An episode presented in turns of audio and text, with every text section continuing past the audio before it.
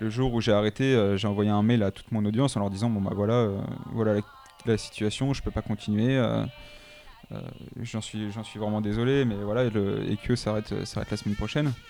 Et j'ai reçu vraiment bien 200 mails de personnes qui, me disaient bon bah c'était vraiment super, enfin le temps que ça a duré, et je suis vraiment désolé d'apprendre que tu dois lâcher le truc, mais je te souhaite bonne chance pour la suite.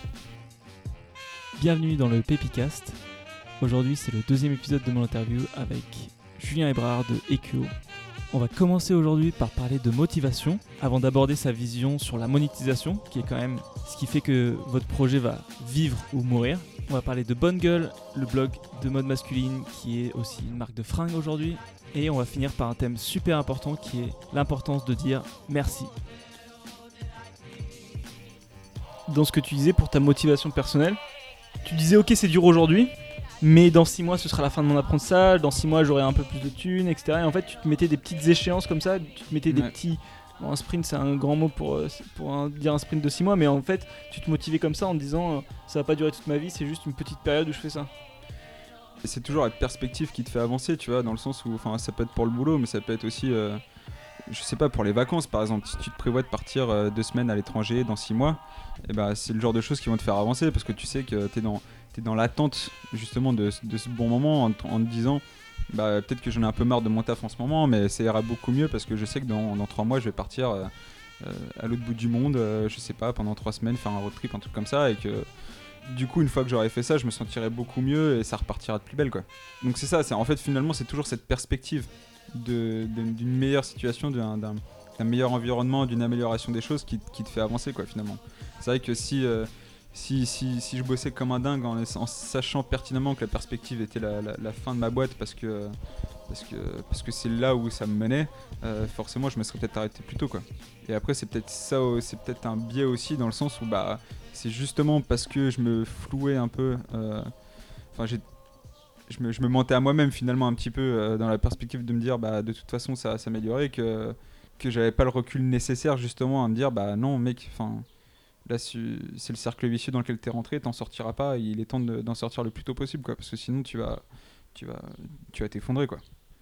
Et euh, bon en l'occurrence il s'est avéré que euh, il y a une belle conjonction des, événements qui a fait que bah au moment où j'ai commencé à vraiment réfléchir, à me dire bah il faut que tu arrêtes, on m'a proposé ce job et que du coup euh, la, la machine s'est mise en branle justement et que j'ai fini par arrêter complètement quoi. En plus, t'as fait. C'est un truc dont ils parlent beaucoup aux States, mais en France, on en parle beaucoup moins. C'est le fait que souvent, pour avoir une très belle opportunité, il faut un peu commencer par bosser gratos. La perspective dans laquelle j'étais avec IQ en me disant bah je commence à bosser gratos et puis une fois que je fais de l'audience, euh, je commencerai à proposer des services payants. C'est aussi la perspective qui du coup elle a été heureuse euh, chez En Marche, c'est que j'ai effectivement commencé à bosser en tant que bénévole et après on m'a proposé un job quoi. C'est comme si tu te lances en freelance aussi par exemple.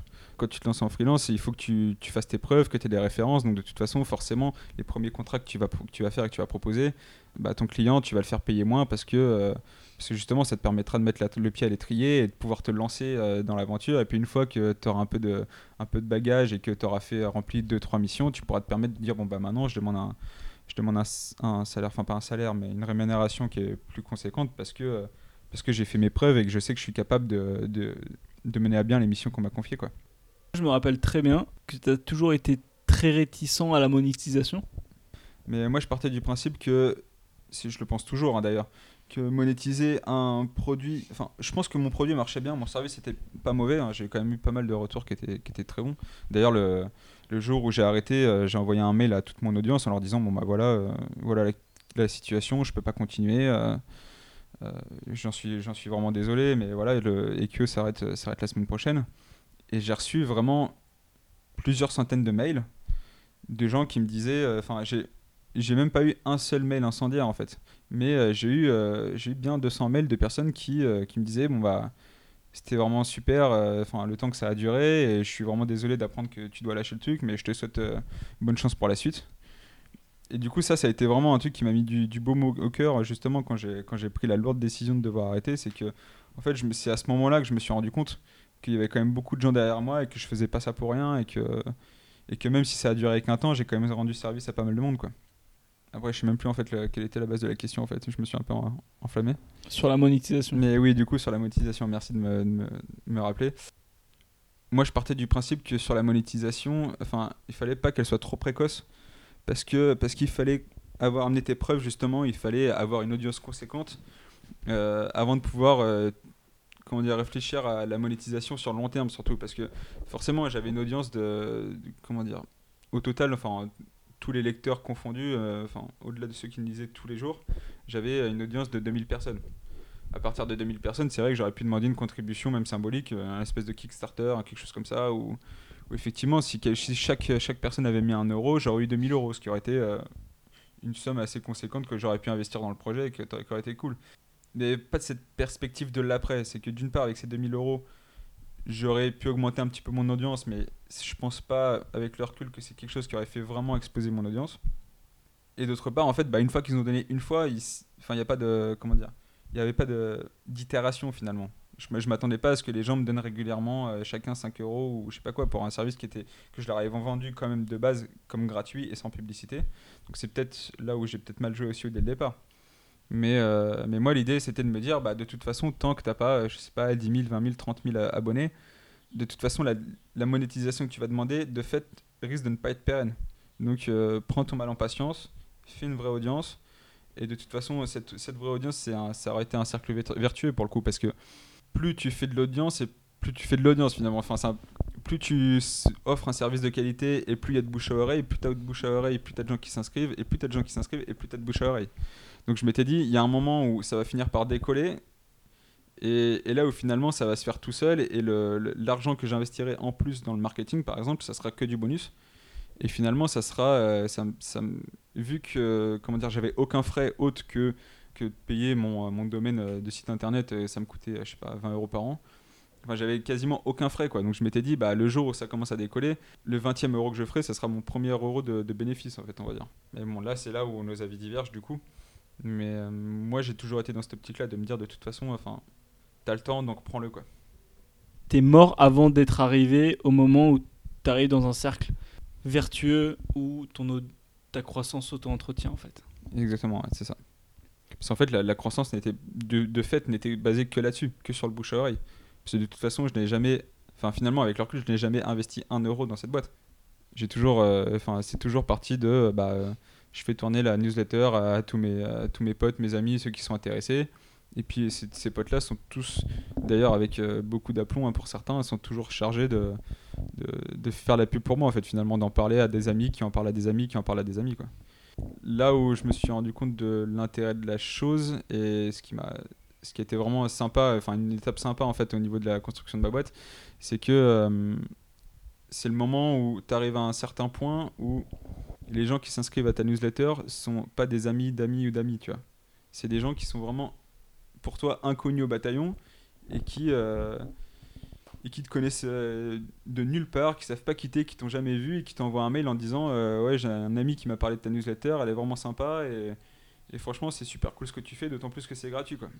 Et ça c'est vraiment les, le genre, de- c'est peut-être un peu le- les choses qui m'ont fait un peu tenir aussi justement, c'est de me dire bah il n'y a pas un retour sur investissement, mais il y a, un y a un retour qui joue sur la psychologie en disant bah si, euh, si des gens que tu connaisses pas prennent le temps, même 5 minutes, pour t'envoyer un mail et te dire bah ton service il est vraiment cool, continue eh ben, c'est que ça aura valu la peine de le faire. Quoi. Donc euh, voilà, bon après il s'est avéré que ce bouche à oreille marchait bien, mais pas aussi bien que je l'aurais espéré. Donc effectivement, bon, bah, il a fallu un moment que, euh, mettre, euh, mettre fin au truc. Quoi. Et tu te rappelles la première fois que c'est arrivé?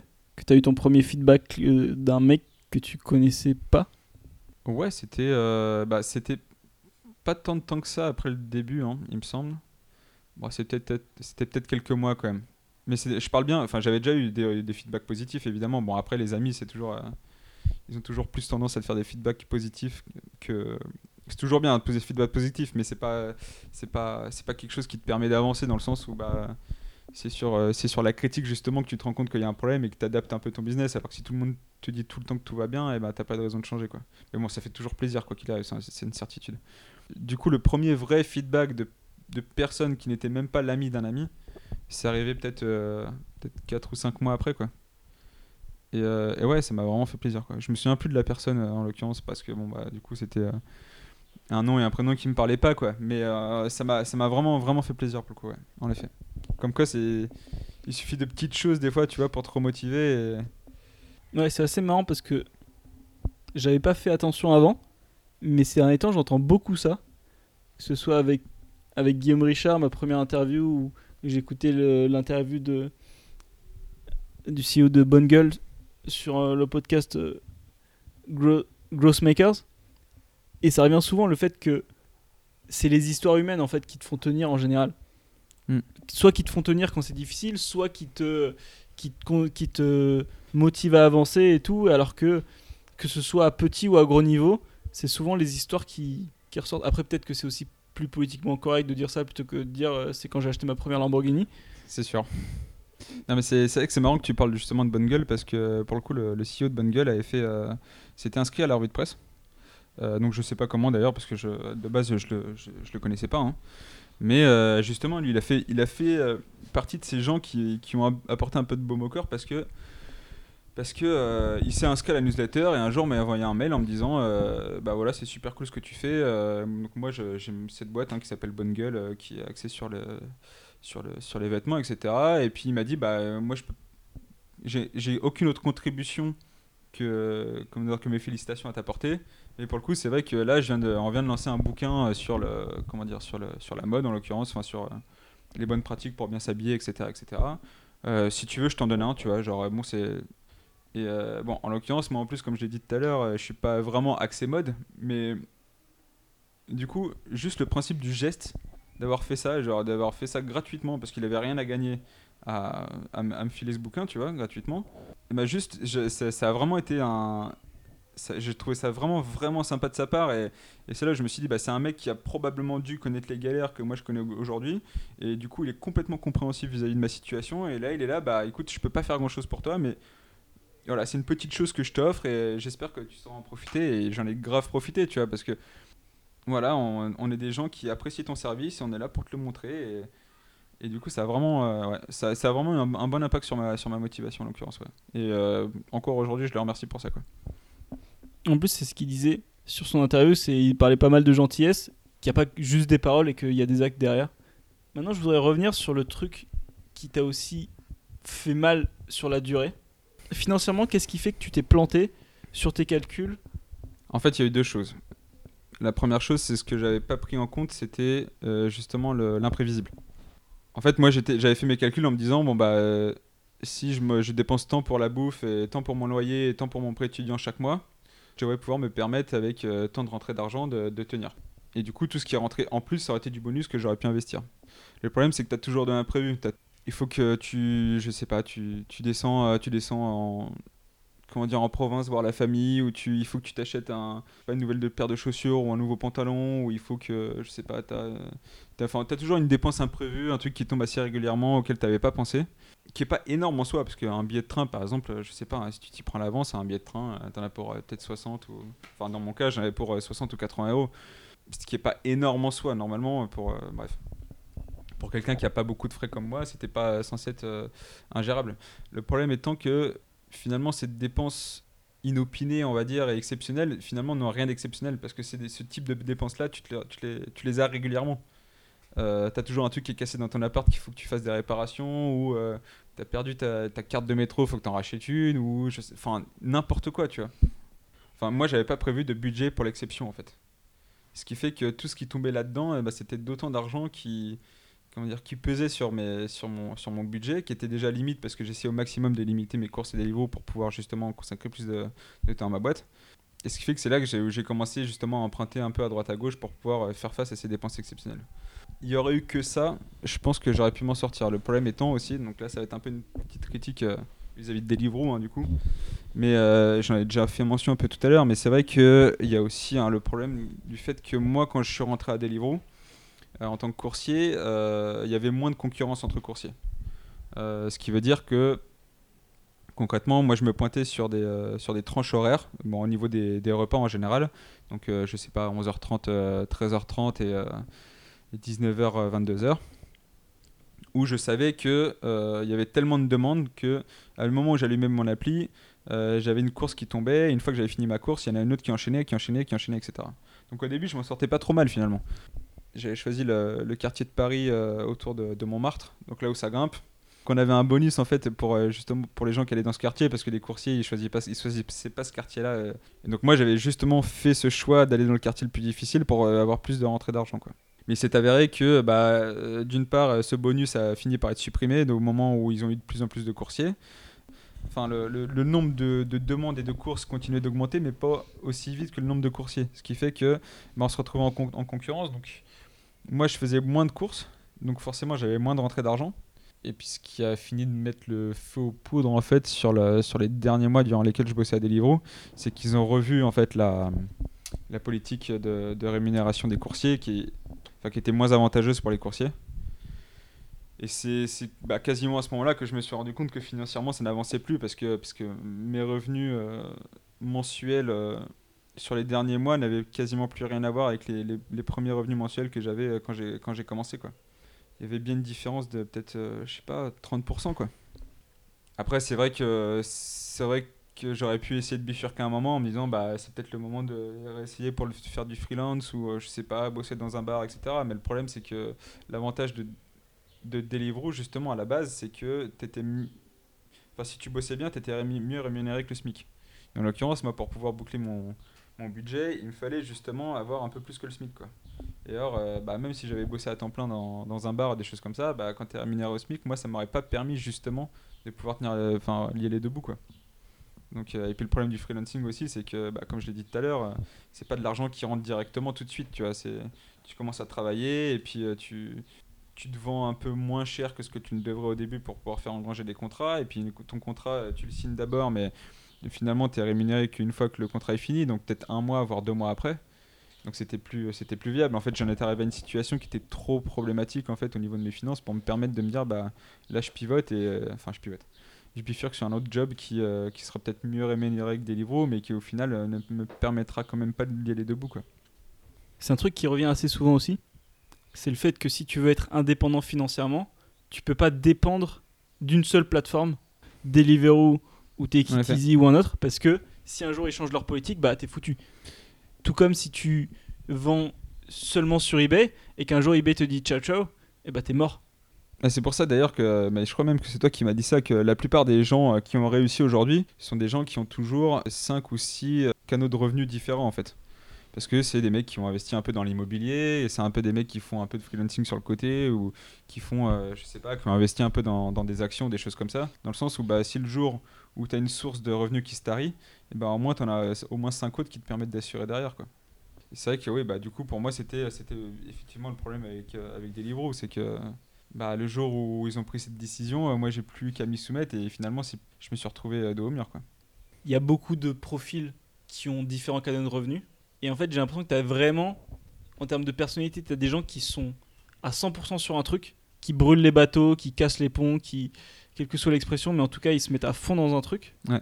Et tu as d'autres personnes qui vont vraiment pas mettre leurs œufs dans le même panier.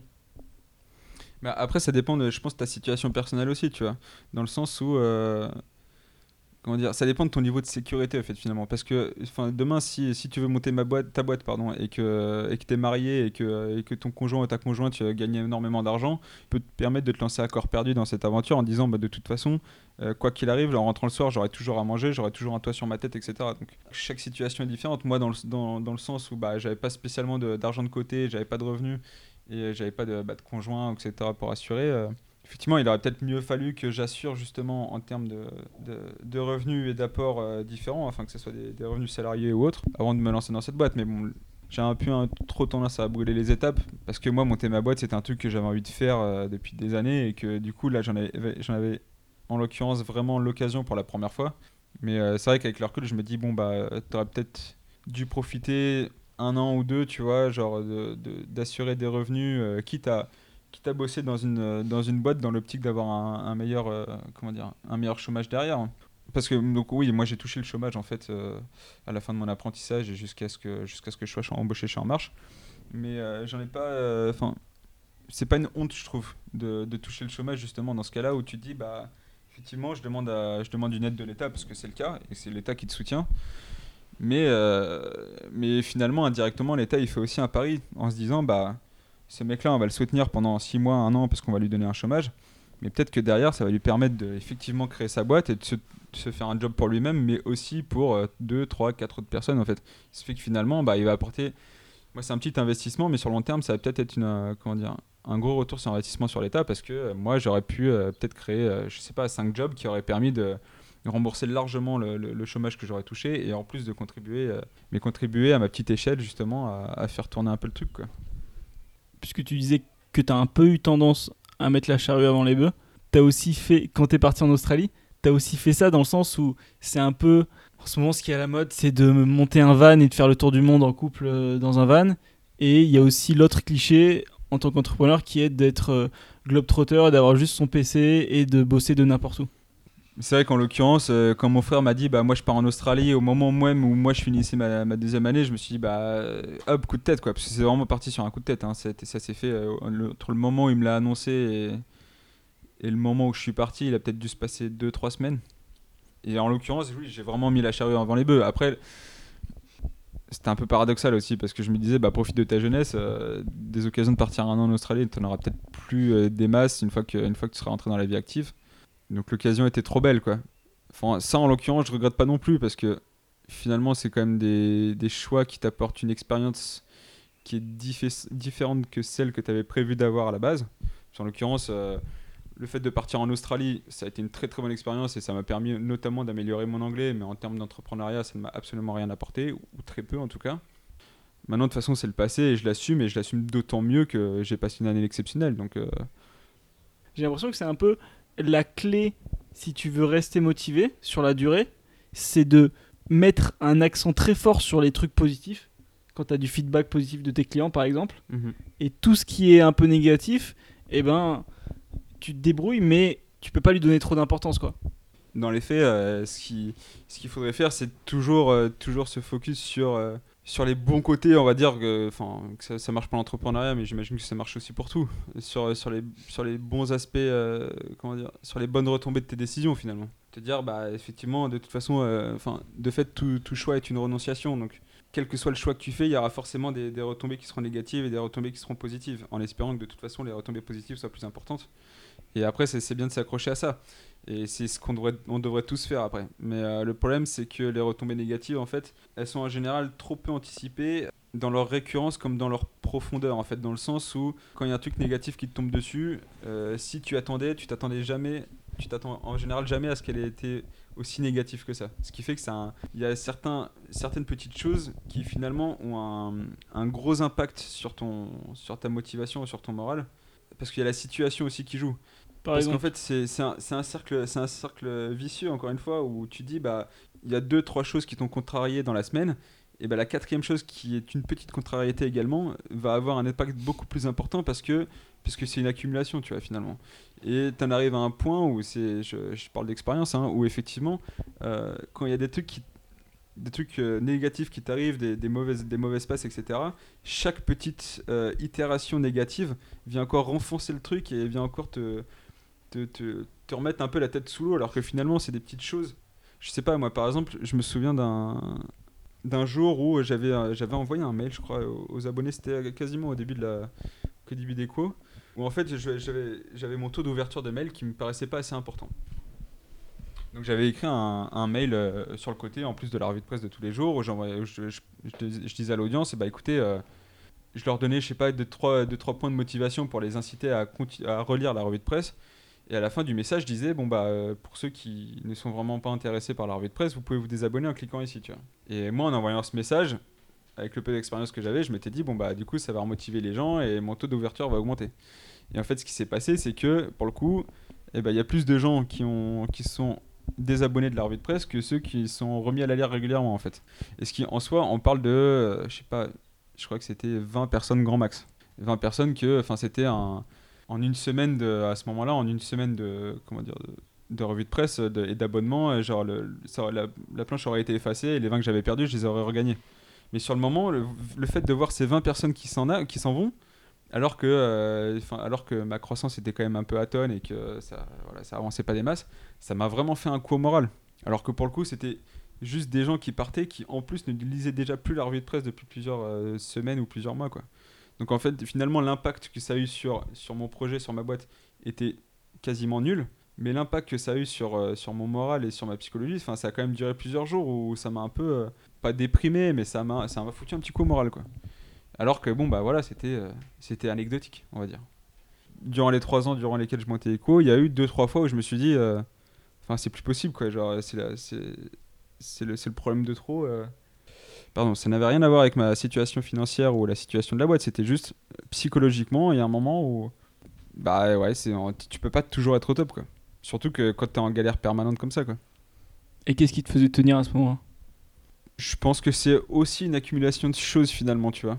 Euh, ça marche dans les deux sens finalement, parce que, euh, parce que je sais qu'il il y a quand même plusieurs fois où, où j'étais mal vis-à-vis de ça et j'avais toujours justement des amis euh, qui étaient là, à qui je venais me confier et qui étaient là pour me dire non mais mec, euh, ton service est cool, euh, enfin c'est pas une contrariété de plus qui va, qui va faire que tu vas t'arrêter, etc.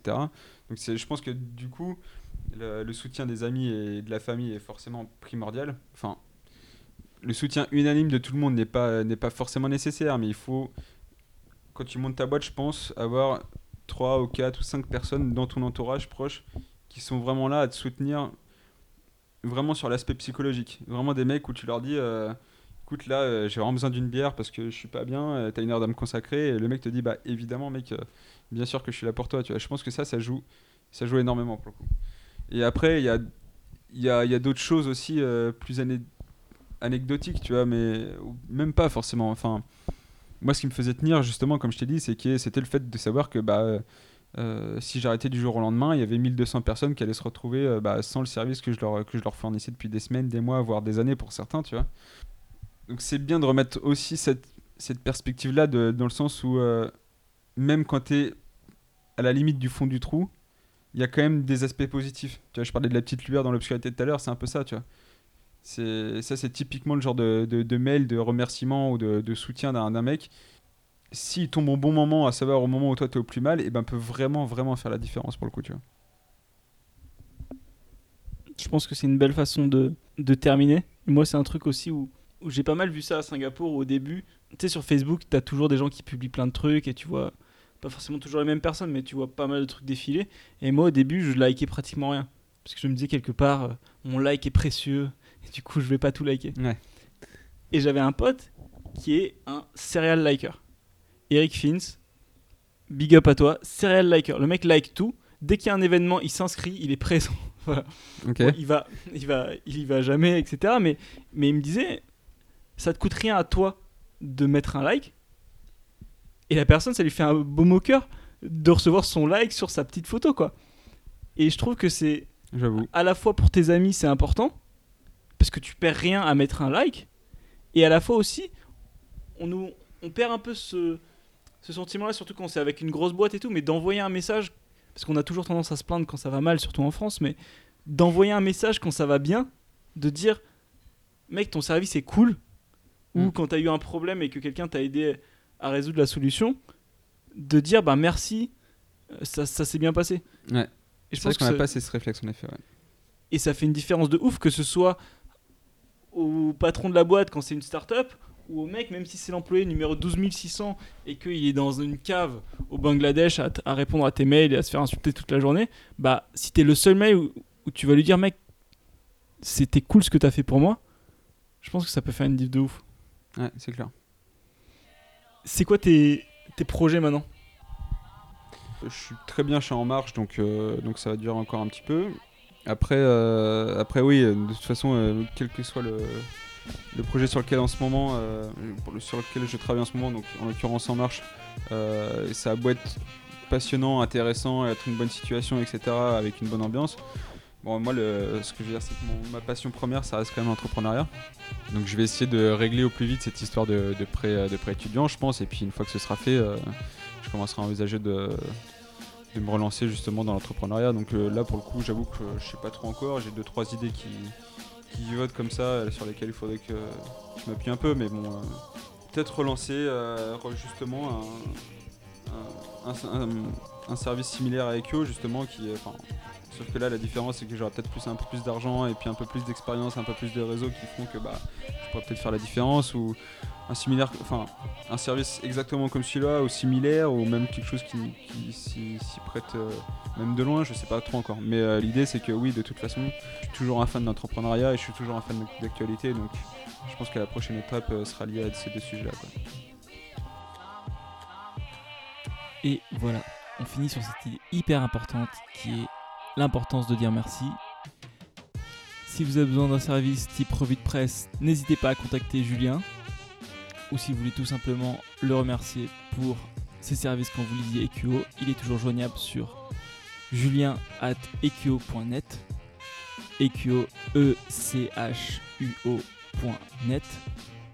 Et si vous le cherchez sur Medium, vous le trouverez à Julien Hébrard, donc Julien J-U-L-I-E-N, la barre du 8, et Hébrard H-E-B-R-A-R-D. Je le mettrai aussi dans les notes de l'épisode pour que vous puissiez le retrouver. Et au passage, je finis mon edit. On est le 15 juillet 2018 et l'équipe de France est championne du monde de foot. Alors je sais pas si ça s'entend, mais il y a des klaxons de partout.